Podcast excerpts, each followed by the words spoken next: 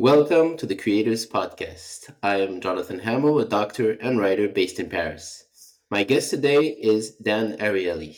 Professor Ariely is the James B. Duke Professor of Psychology and Behavioral Economics at Duke University and a founding member of the Center for Advanced Hindsight. He has been doing research on decision making and behavioral economics for over two decades. He holds two PhDs, one in cognitive psychology, another in business administration. In his effort to share his findings with the world, Professor Ariely has written many books, uh, including Predictably Irrational and The Upside of Irrationality, both of which became New York Times bestsellers.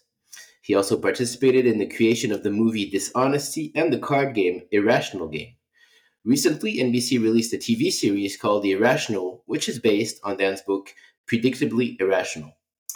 During the early days of the COVID 19 pandemic, Professor Ariely found himself in the middle of a conspiration theory, which led him to study the subject of misbelief for over two years. The result of this research in his is, is in his new book titled Misbelief What Makes Rational People Believe Irrational Things. You can find him on Instagram at Dan Ariely and on his website, danariely.com. Welcome to the show. Thank you for being here. Uh, so uh, very very complex times, but uh, lovely Very to complex.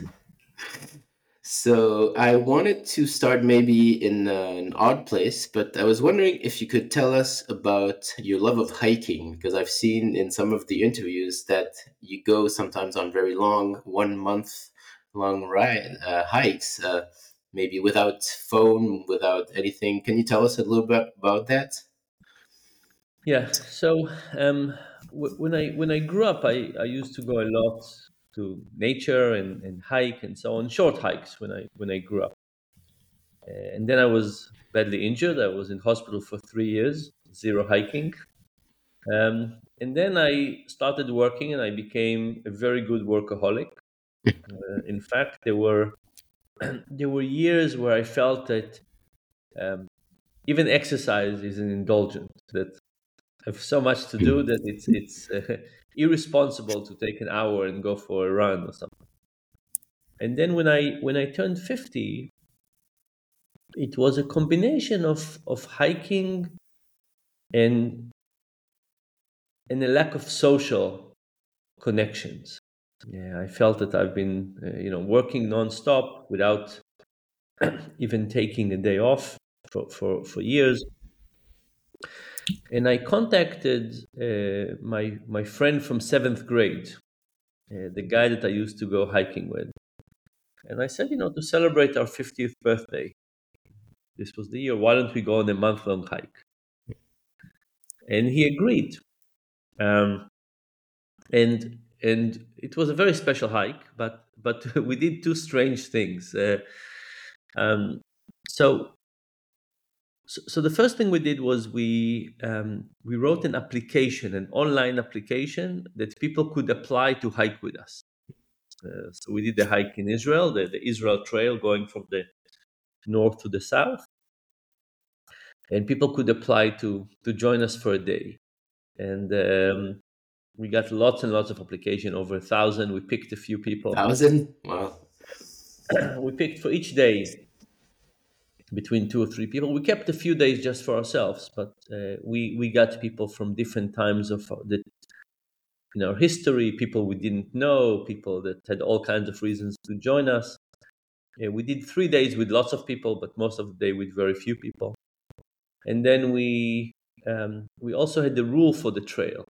The rules were uh, no phones from 7 a.m. to 7 p.m and that every day starts with everybody who came uh, sharing an embarrassing story about themselves. And that was um, a really good way to start uh, a day with open conversation you know after people but but going back to hiking um, after that uh, ron and i kept on doing it with another friend moran. So the three of us spend uh, a month a year since then every year uh, hiking. COVID made it a bit more difficult, but we found a way.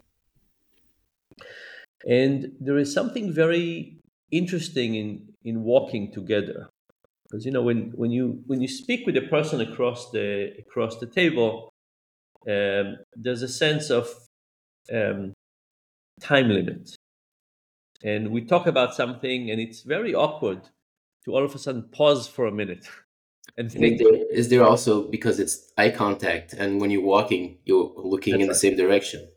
That's right. There's a there's like a sense of okay, we're kind of in a conversation and, and, and we can't say, let me just think for five minutes. But when you walk, it's basically fine to walk a little faster, hmm. walk a little slower, think about something.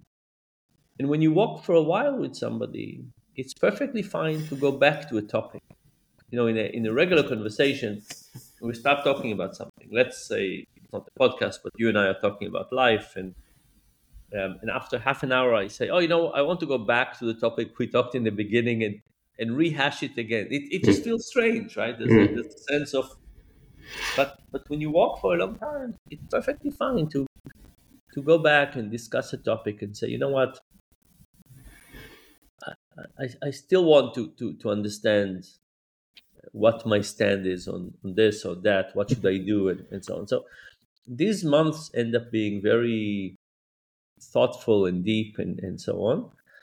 And the last thing I'll say about walking is that this this new book, Misbelief, uh, I wrote uh, much of it uh, in the Swiss Alps. Really? In, in, the summer, I, I rented a little cottage, disconnected from electricity and water. I had a little well and a little bit solar power. But every day I, I woke up, I thought about what what I want to work on today and then I walked up the mountain for two hours. Very tough, uh, very tough, yeah, slightly tough hike. I was certainly out of breath. Uh, but in my mind, I was trying to create what I'm going to write the structure, the sentences, and so on. And then two hours later, I would get to the top of the mountain. Um, because my hands are not so good, I would use uh, voice to text.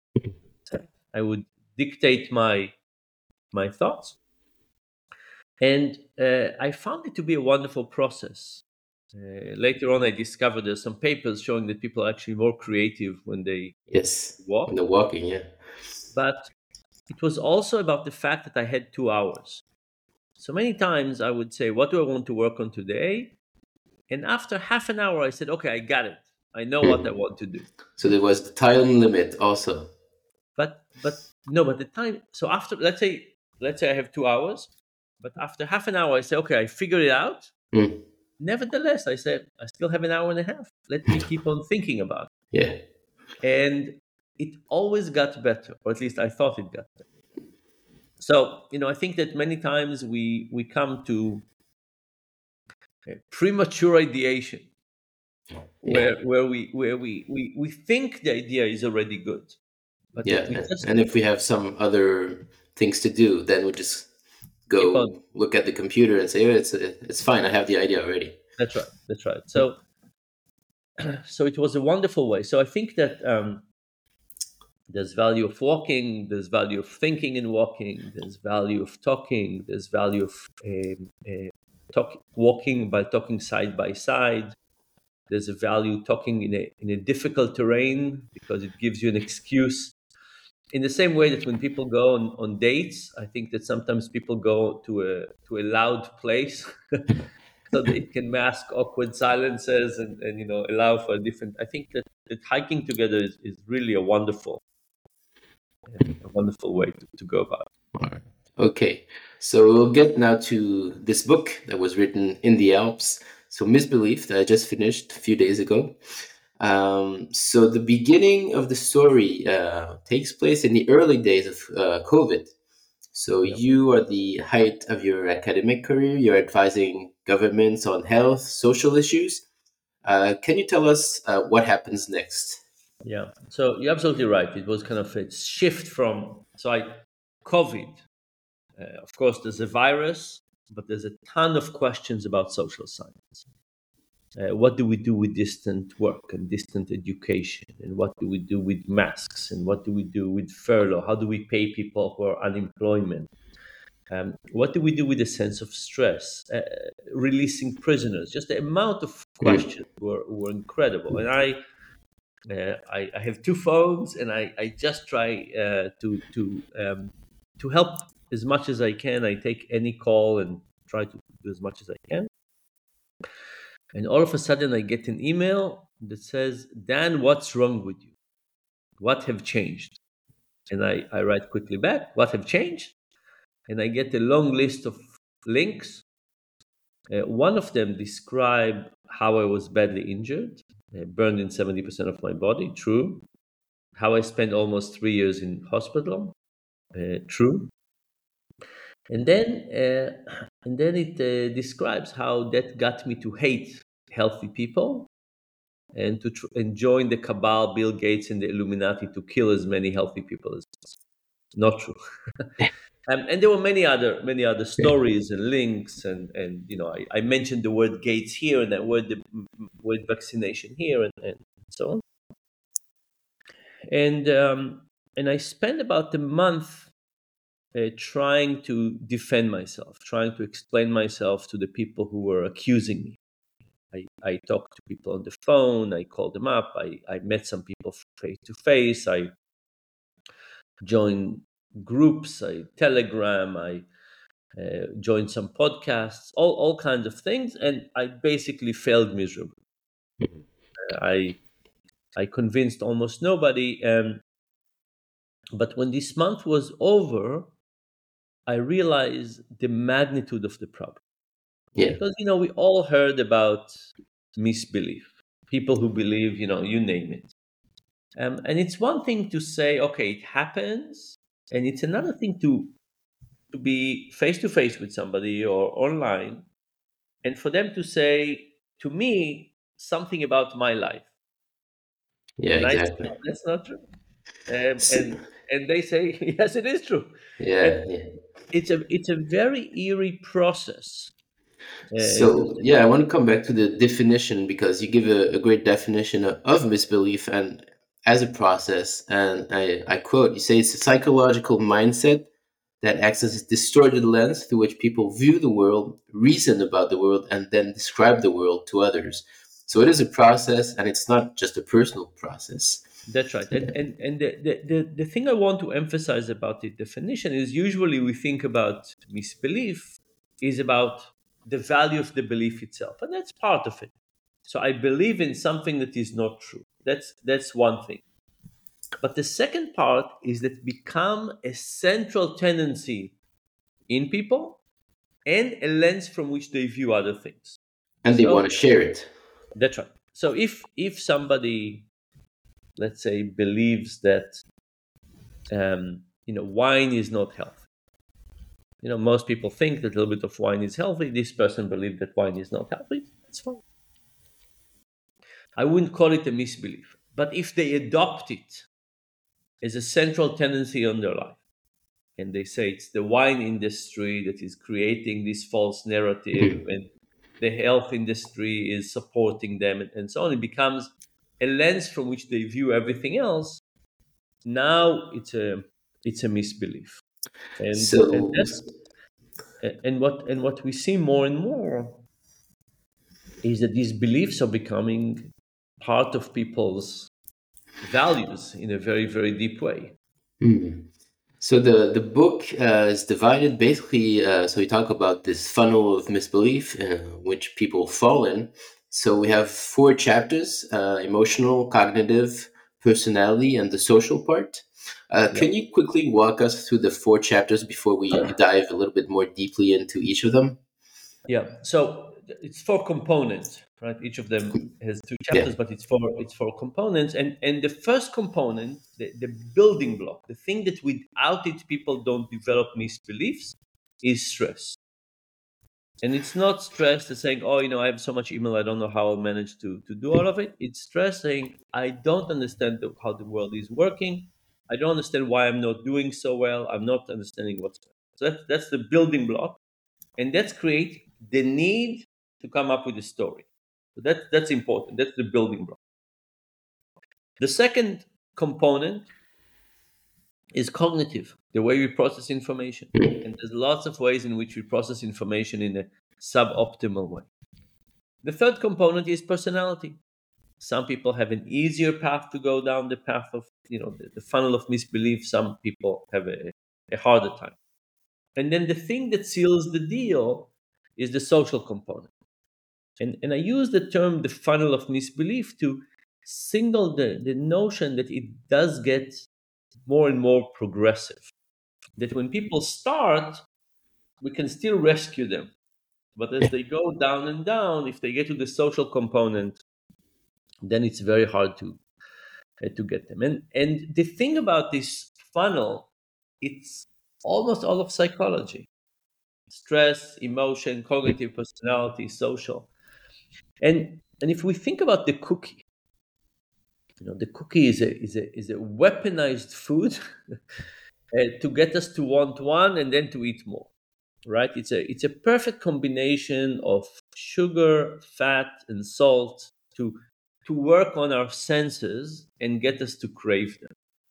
The funnel of misbelief is almost like a weaponized system that is i don't think it's designed for that in the same way that i don't think anybody who designs cookies saying oh i want the obesity epidemic i think that this has been designed to basically attack the weak points of almost all of our psychology. Mm-hmm. It attacks us when we are the weakest and stress. It attacks our cognition. It attacks our personality.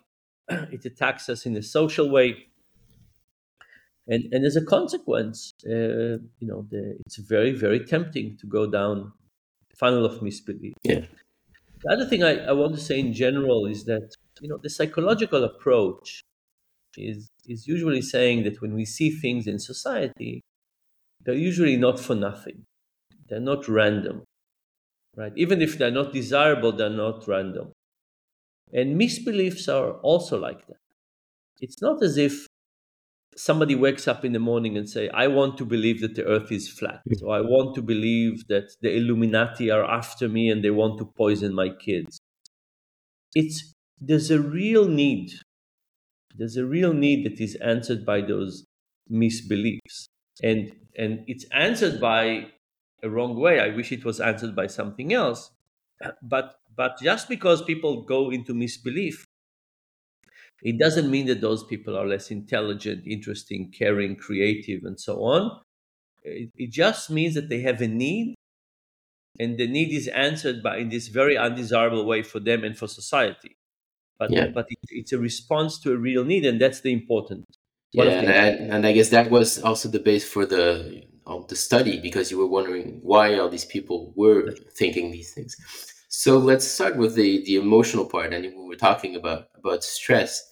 Um, so how do people go from stress to finding an explanation, a story, a villain, uh, and it goes down to uh, hate at the end. Yeah. Uh, is it a relatively fast process uh, these days? Is it faster than it used to be with you know the world of social media and information traveling so quickly? Yeah, I think I think it is. I think it can be much much faster. But but let's um, let's start with kind of thinking a little bit about stress. So. Mm. Imagine uh, two tribes of fishermen uh, one tribe of fishermen is fishing in a lake, and one tribe of fishermen is fishing in the deep ocean. Uh, which one have a less predictable outcome? The ones in the ocean. The ocean has storms and the fish move and so on. The lake is more predictable. Which one of those tribes is more likely to develop superstitions? The one in the ocean. Why? Because that unpredictable part makes us want to feel in control. Mm. And a story and superstition and so on gives us a power of control. In the same way that people who are stressed, who are don't understand the world, are worried. It could be that people are worried about their health, the health of a loved one. They could be worried about uh, their job, they could worry about war. They could worry about the pandemic. They're worried about something. They want a story. And not all stories are made equal. What stories are good? Stories about villains. Why are stories about villains are good? Because now I have a reason, and it's not my fault. It's this other person's fault. They are And the ones. there's, if there's a villain, there's a hero. if it's a villain, there's blame. Hmm. There's blame. So, and we can deflect blame from us to somebody else. And and the other interesting thing is that people also have a preference for complex stories. Why complex? Because if it's a simple story, uh, I can't feel a lot of in control. But if society is looking down on me, or I feel society is looking down on me, I'm not doing very well, I'm not successful, and so on.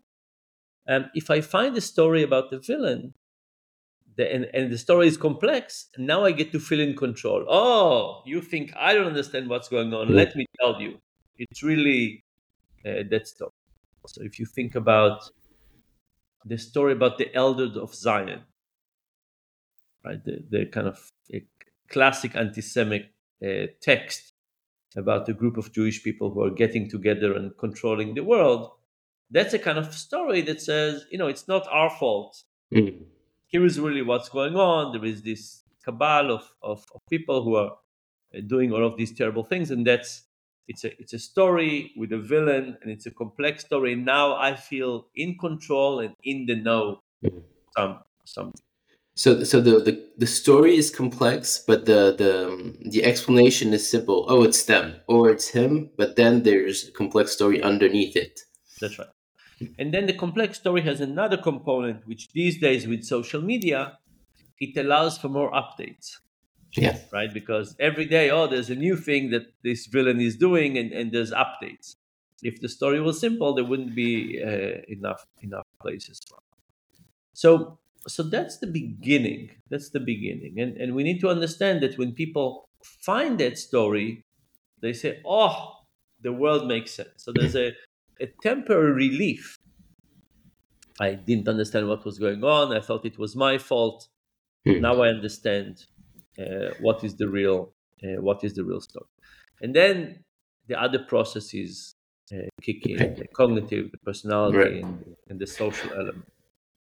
Um, I was wondering, as an expert on human behavior, when you experience uh, this stress of uh, being uh, online with lies circulating about you, uh, what was your coping mechanism? Uh, did you already have something in place, or did it really take you by surprise? So it took me very much by surprise, and I would say that in the beginning, it was just very very tough.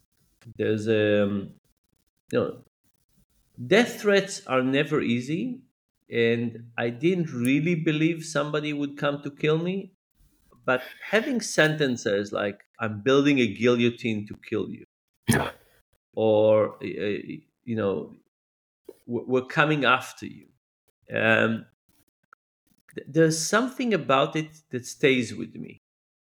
And there's there's a lot of research in in psychology about cognitive load.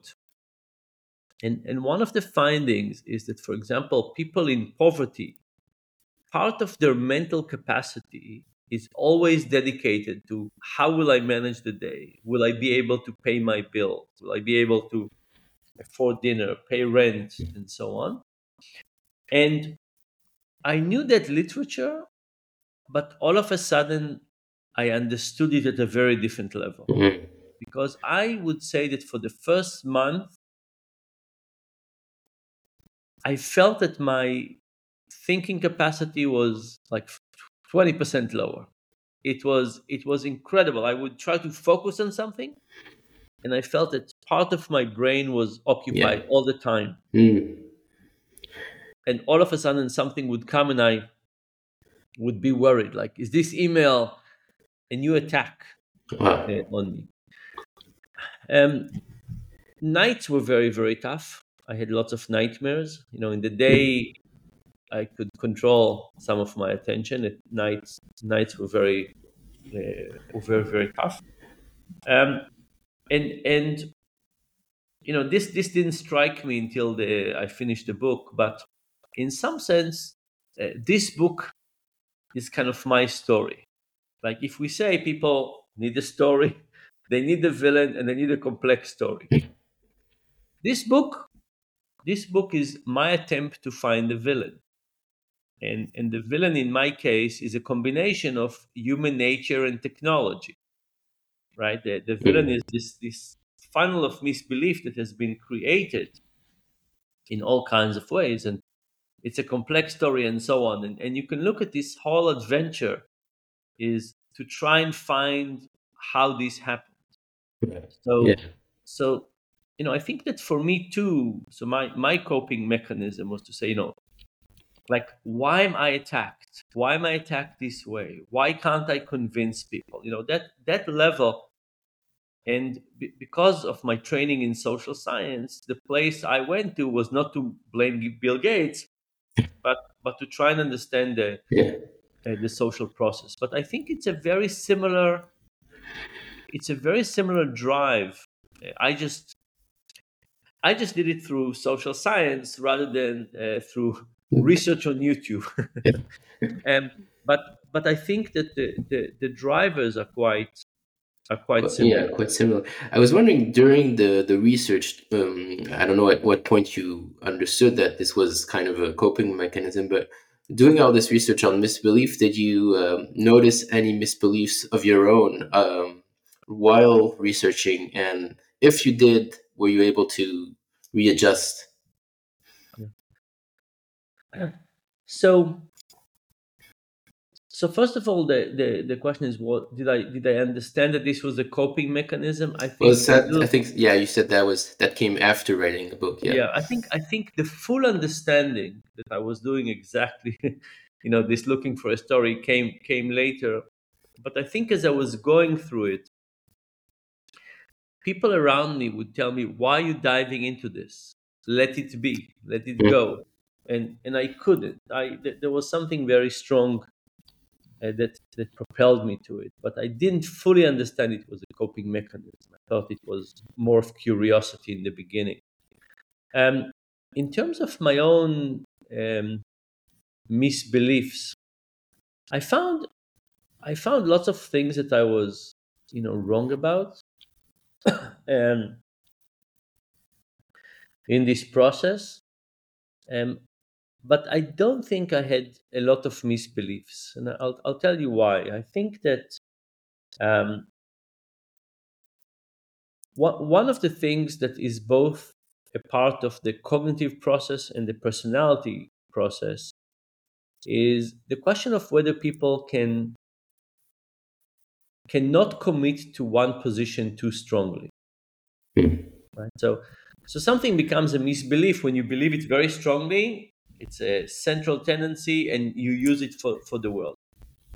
But if you don't believe it in 100% uh, but you, you're almost like you, you're 95% sure but not 100% uh, something cannot become a misbelief.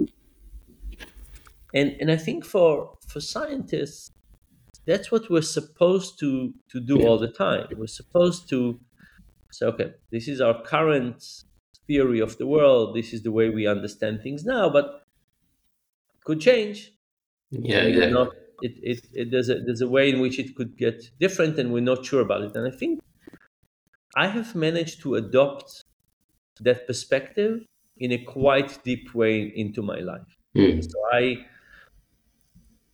i don't have i've i've strong conviction that this is the best of what we know right now and therefore we should move forward with that. But i don't necessarily say this is ultimately true. Yeah. so even even when it comes to um, let's say take something that is ideology uh, question about what is the right level of distribution of wealth. Um, um, or my belief that everybody should have access to healthcare you know or even or even think about uh, gender equality. There's some things i i believe strongly about but i would say that that as as um as, as somebody who who thinks about science in in, a, in as, as an integral part of of my life i think with all of them I'm willing to accept the position that I might be wrong. Yeah, so that kind of inoculates you That's right. against misbelief. Um, so let's get to the cognitive part. I mean, even with we're already talking about it in many ways. Uh, so the more I read, uh, the more I understood that, as you were saying, the best way not to fall into the funnel of misbelief is to continually doubt, even a little percentage, doubt what you are believing. Um, can you tell us a little bit about the Dunning Kruger effect and the illusion of explanatory depth? So maybe people, people will understand this concept a little bit better. Yeah. So so the cognitive components they do lots of things. Yeah. Uh, they get us to watch Fox News or NBC. Uh, they get us to pay attention to Twitter or Instagram and to follow a few people and not others. And they get us to ignore data we don't like. But but one of the most interesting part is this issue of confidence.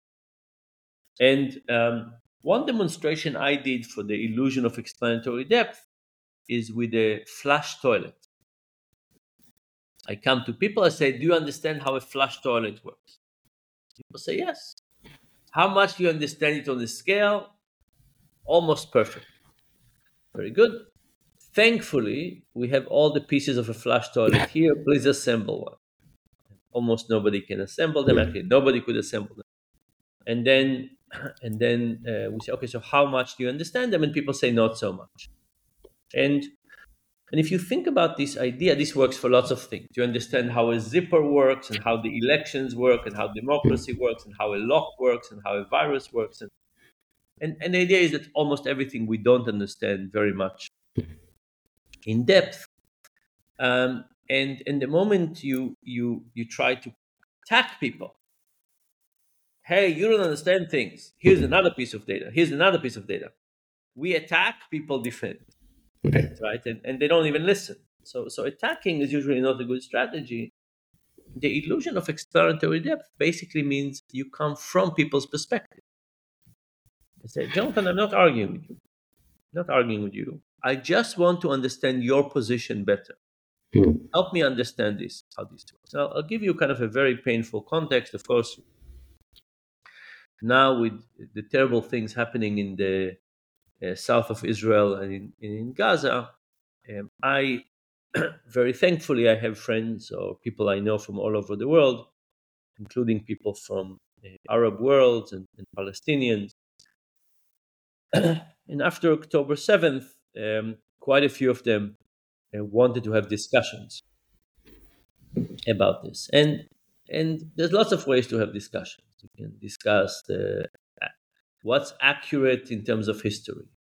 We can discuss who is more wrong morally, and, and none of those are very helpful uh, discussions.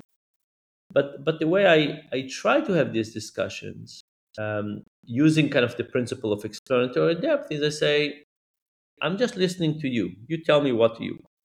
So one of them says that they want an immediate ceasefire. Fine. Let's say we have that. And I said, and then what? And they said, and now I want Israel to withdraw from Gaza. be fine. Let's say we do that. And I say, and now what? And they said, what do you mean? I said, you know, this is just the beginning of the idea. You can't you can't finish it then. I say, what do you do with the Hamas?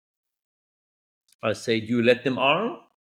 I say, for example, uh, do you give them uh, permission to have nuclear weapons? And they said, no, no, of course not nuclear weapons. I said, okay, do you give them an air force?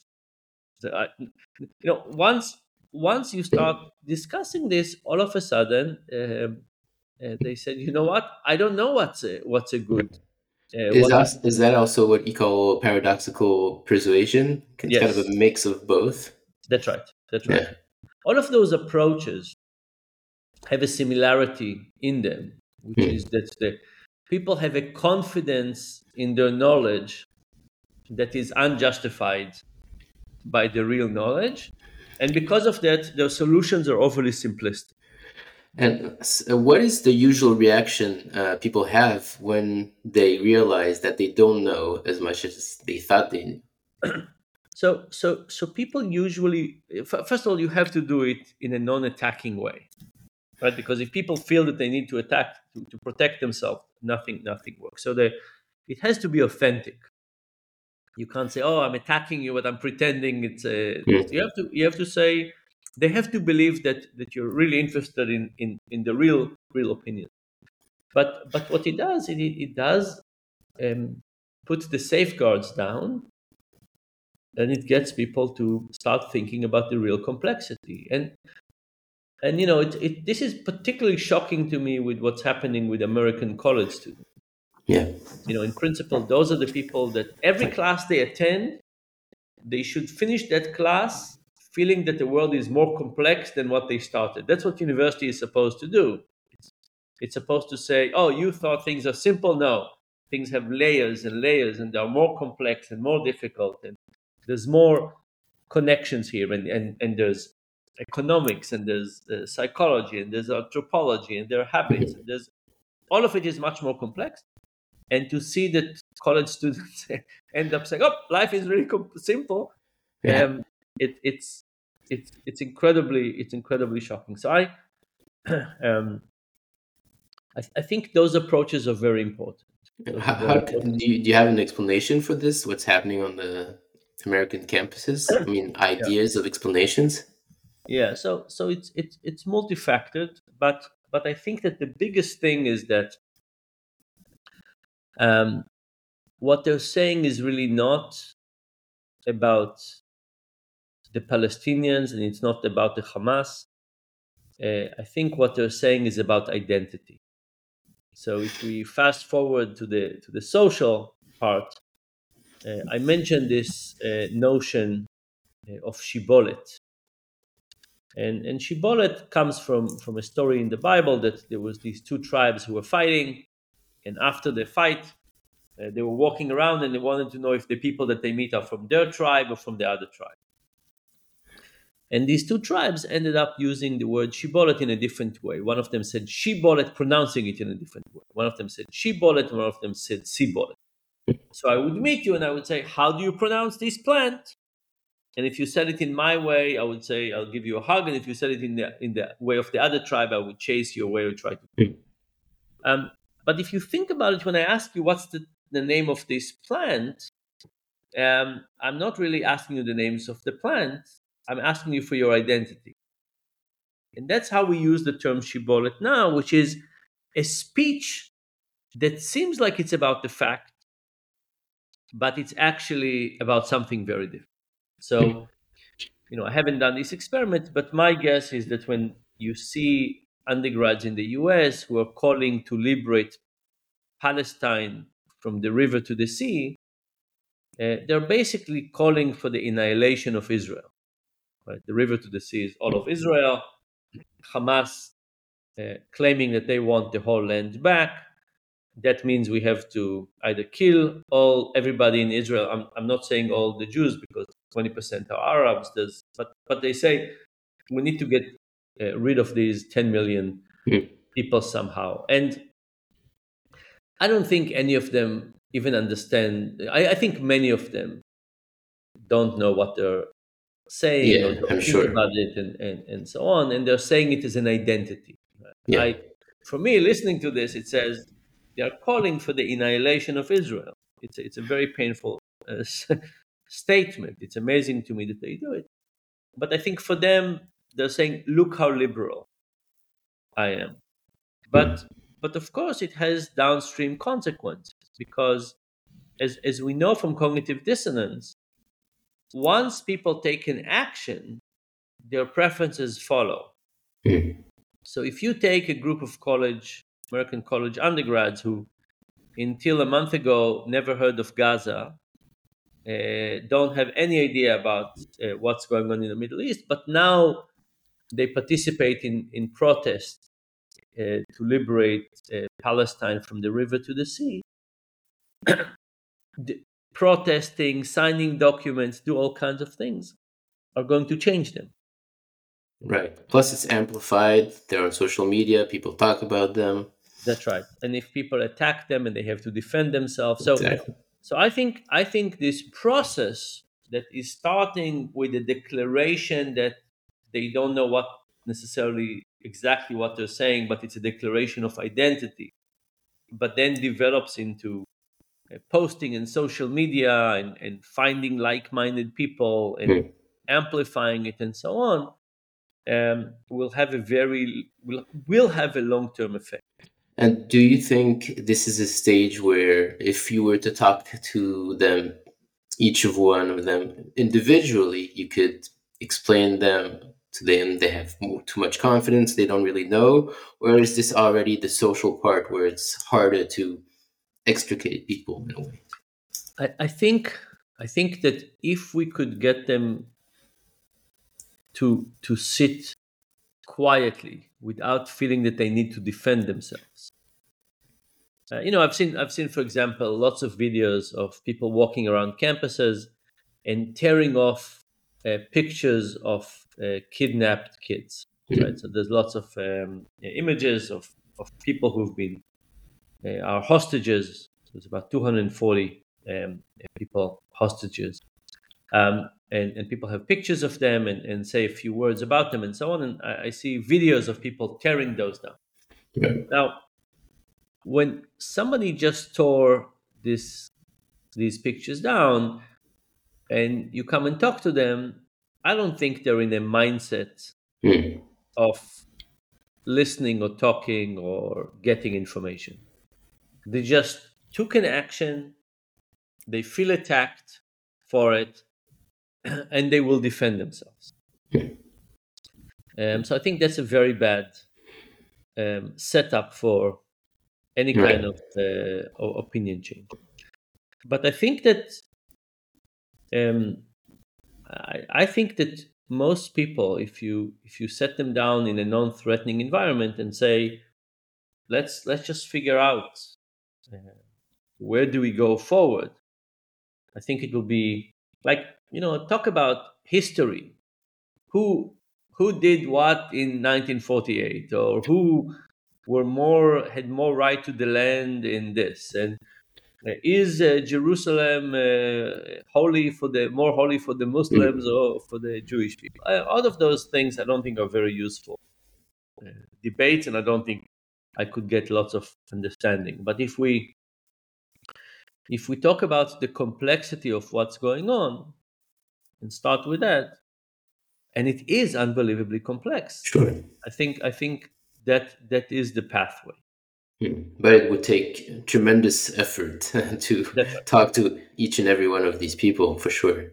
That's and if we so you kind of make the difference in the book between so misbelievers and also uh, on a bigger scale foreign powers those who use this uh, corrosive information for political agendas, uh, those who gain money, power from it.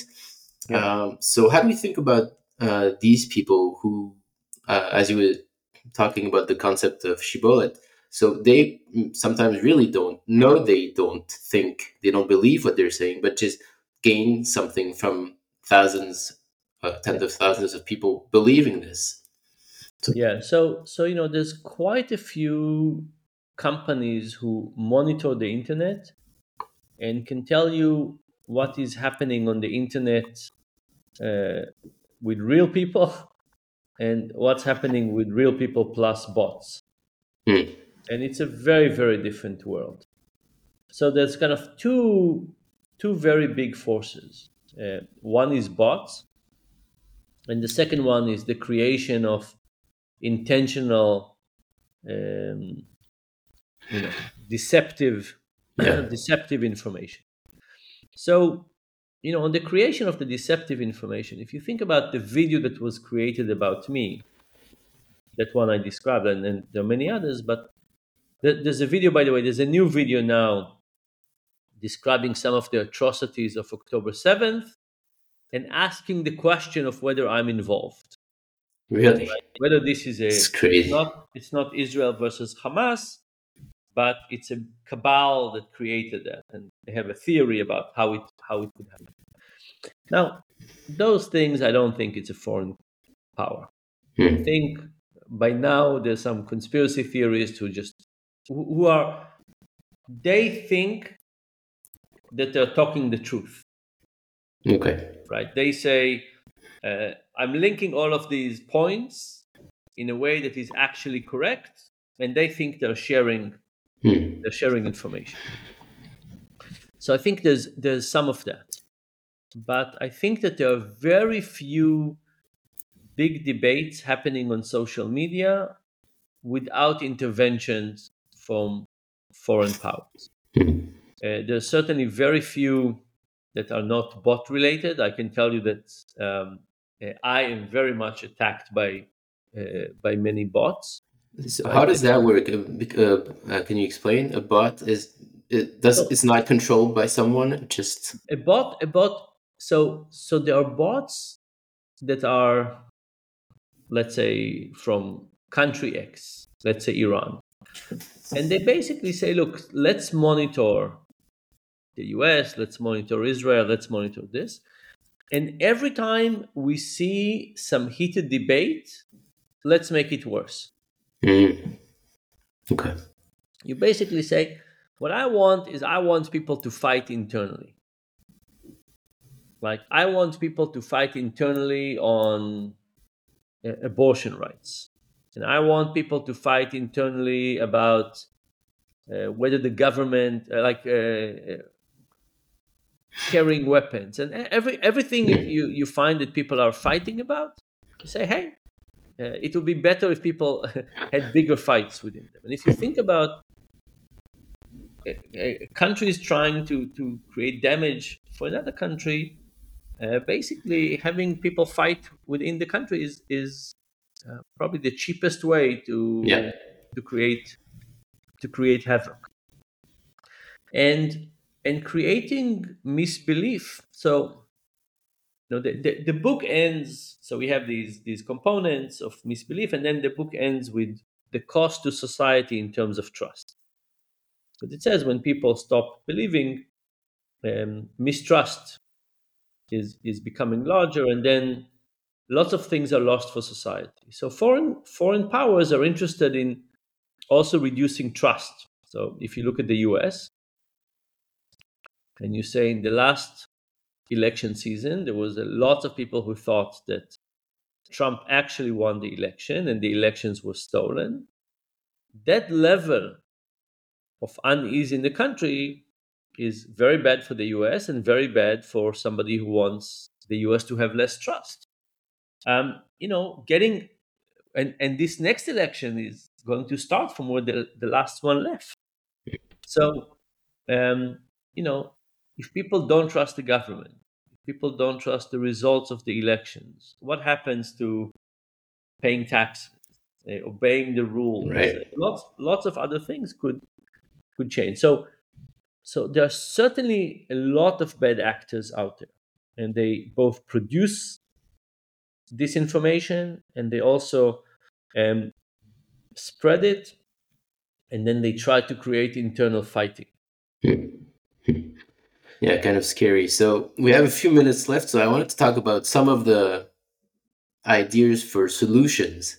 Um, so um, you you talk about some of the ideas, and it's uh, I was a little surprised because it's based mainly on on tech, what the technology can do for us to, like you, you take the example of cars uh, and driving, and that engineers built seat belts and everything to keep us safe. So, uh, are you aware of any uh, technology out there that can try to keep us safe? And also, on the personal level, do you use any kind of technology to like limit your access to information? Can you t- tell us a little bit? so, so, so first of all, when when we think about what to do, um, I think there's there's solutions that we as individuals can try, and there are things that society needs to do, even even the regulation needs to. On the individual side, I think that if we think about stress as the building block, uh, the first thing to do is to try and build resilience. Right? And resilience means that we have this social network and we provide it for other people, we provide it for ourselves. I think government need to think about stress in a in a in, in a, in a as a national treasure or in the natural resource, right? The, the stress level is something that that uh, countries need to pay attention to, and and when stress increases, there's things that countries can do, including explain to us what is um, uh, what is what is going on.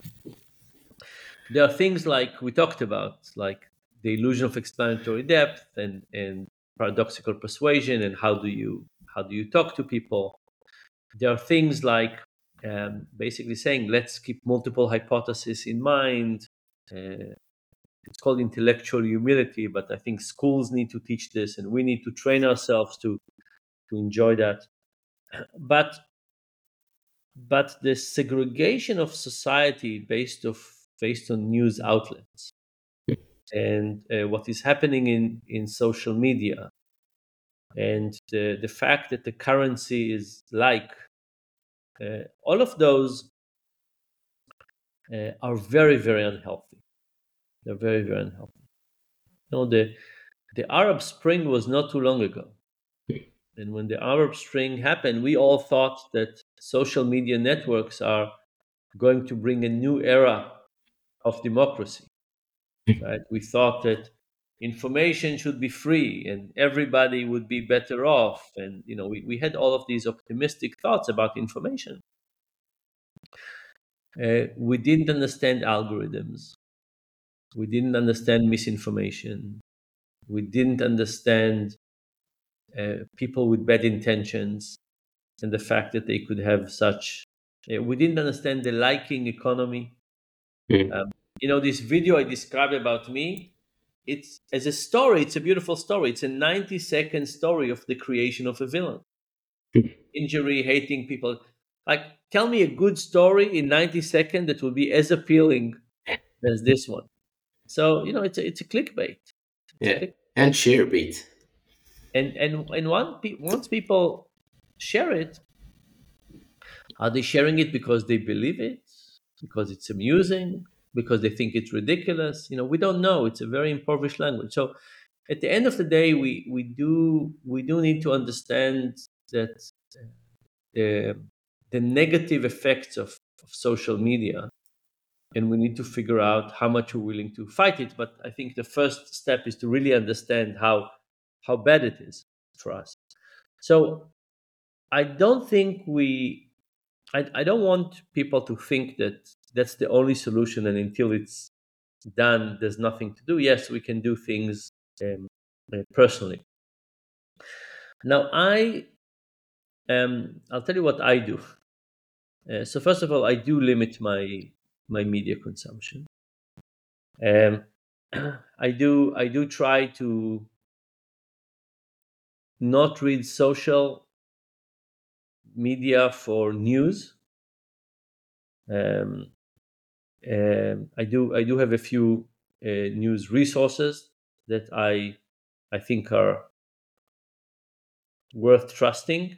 Mhm. Now, do they make mistake? Yes, from time to time they make mistakes as well, uh, but but in general they make less less mistake.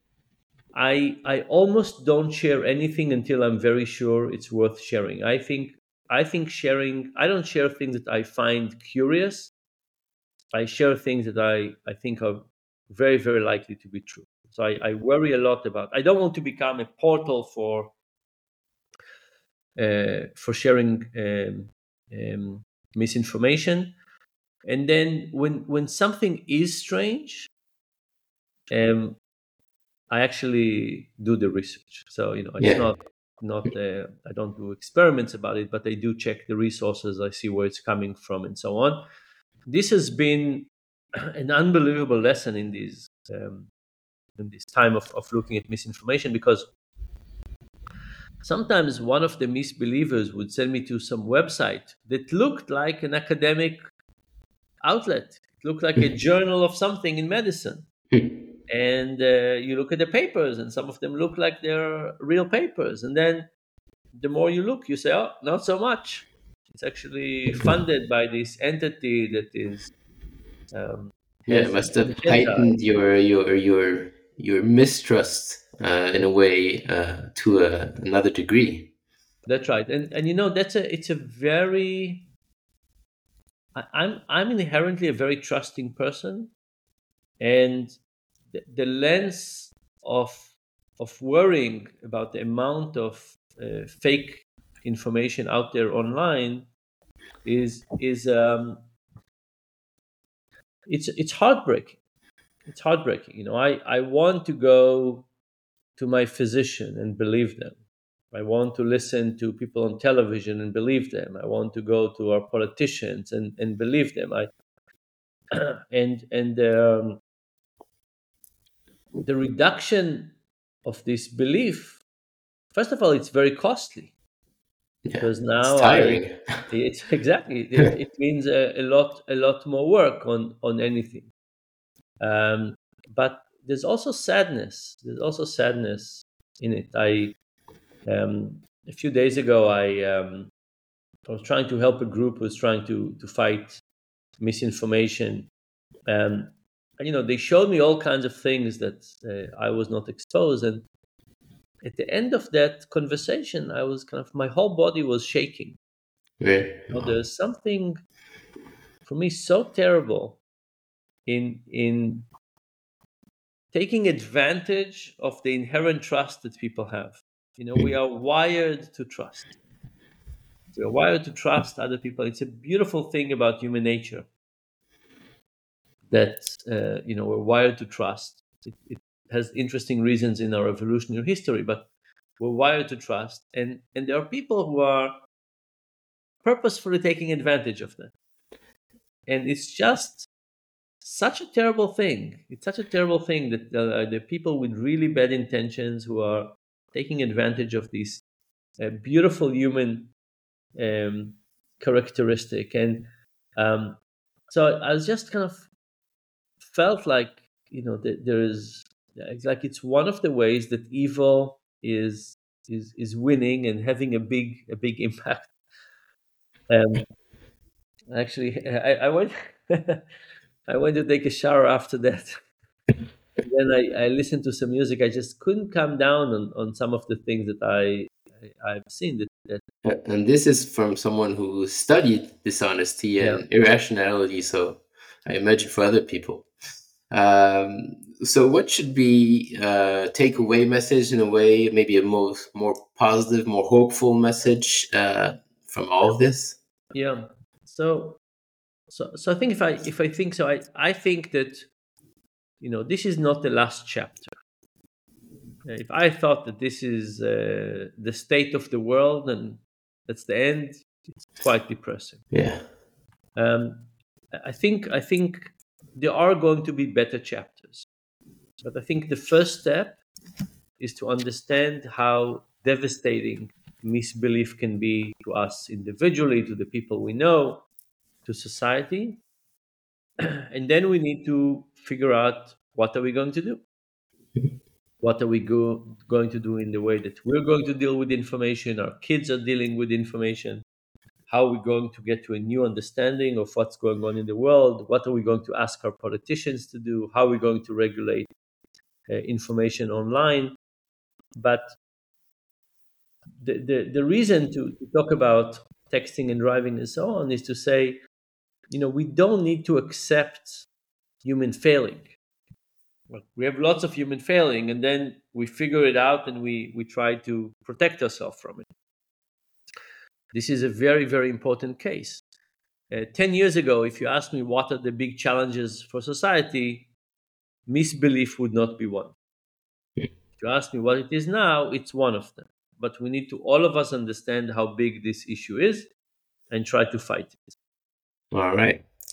Okay. Well, thank you so much uh, for taking the time to be here. It's been, I mean, I have many other questions, but we have that's all the time we have for today. Uh, so thank you everyone for listening. If you enjoyed this conversation, if you would like to hear more like this, uh, don't forget to like and spread the word if you want. Uh, so you can find everything about this podcast and my activities as a writer on my website, hammeljonathan.com. Thank you very much. Thank you, everyone, and see you soon on the Creators Podcast. Very good. Thank you so much. Thank you.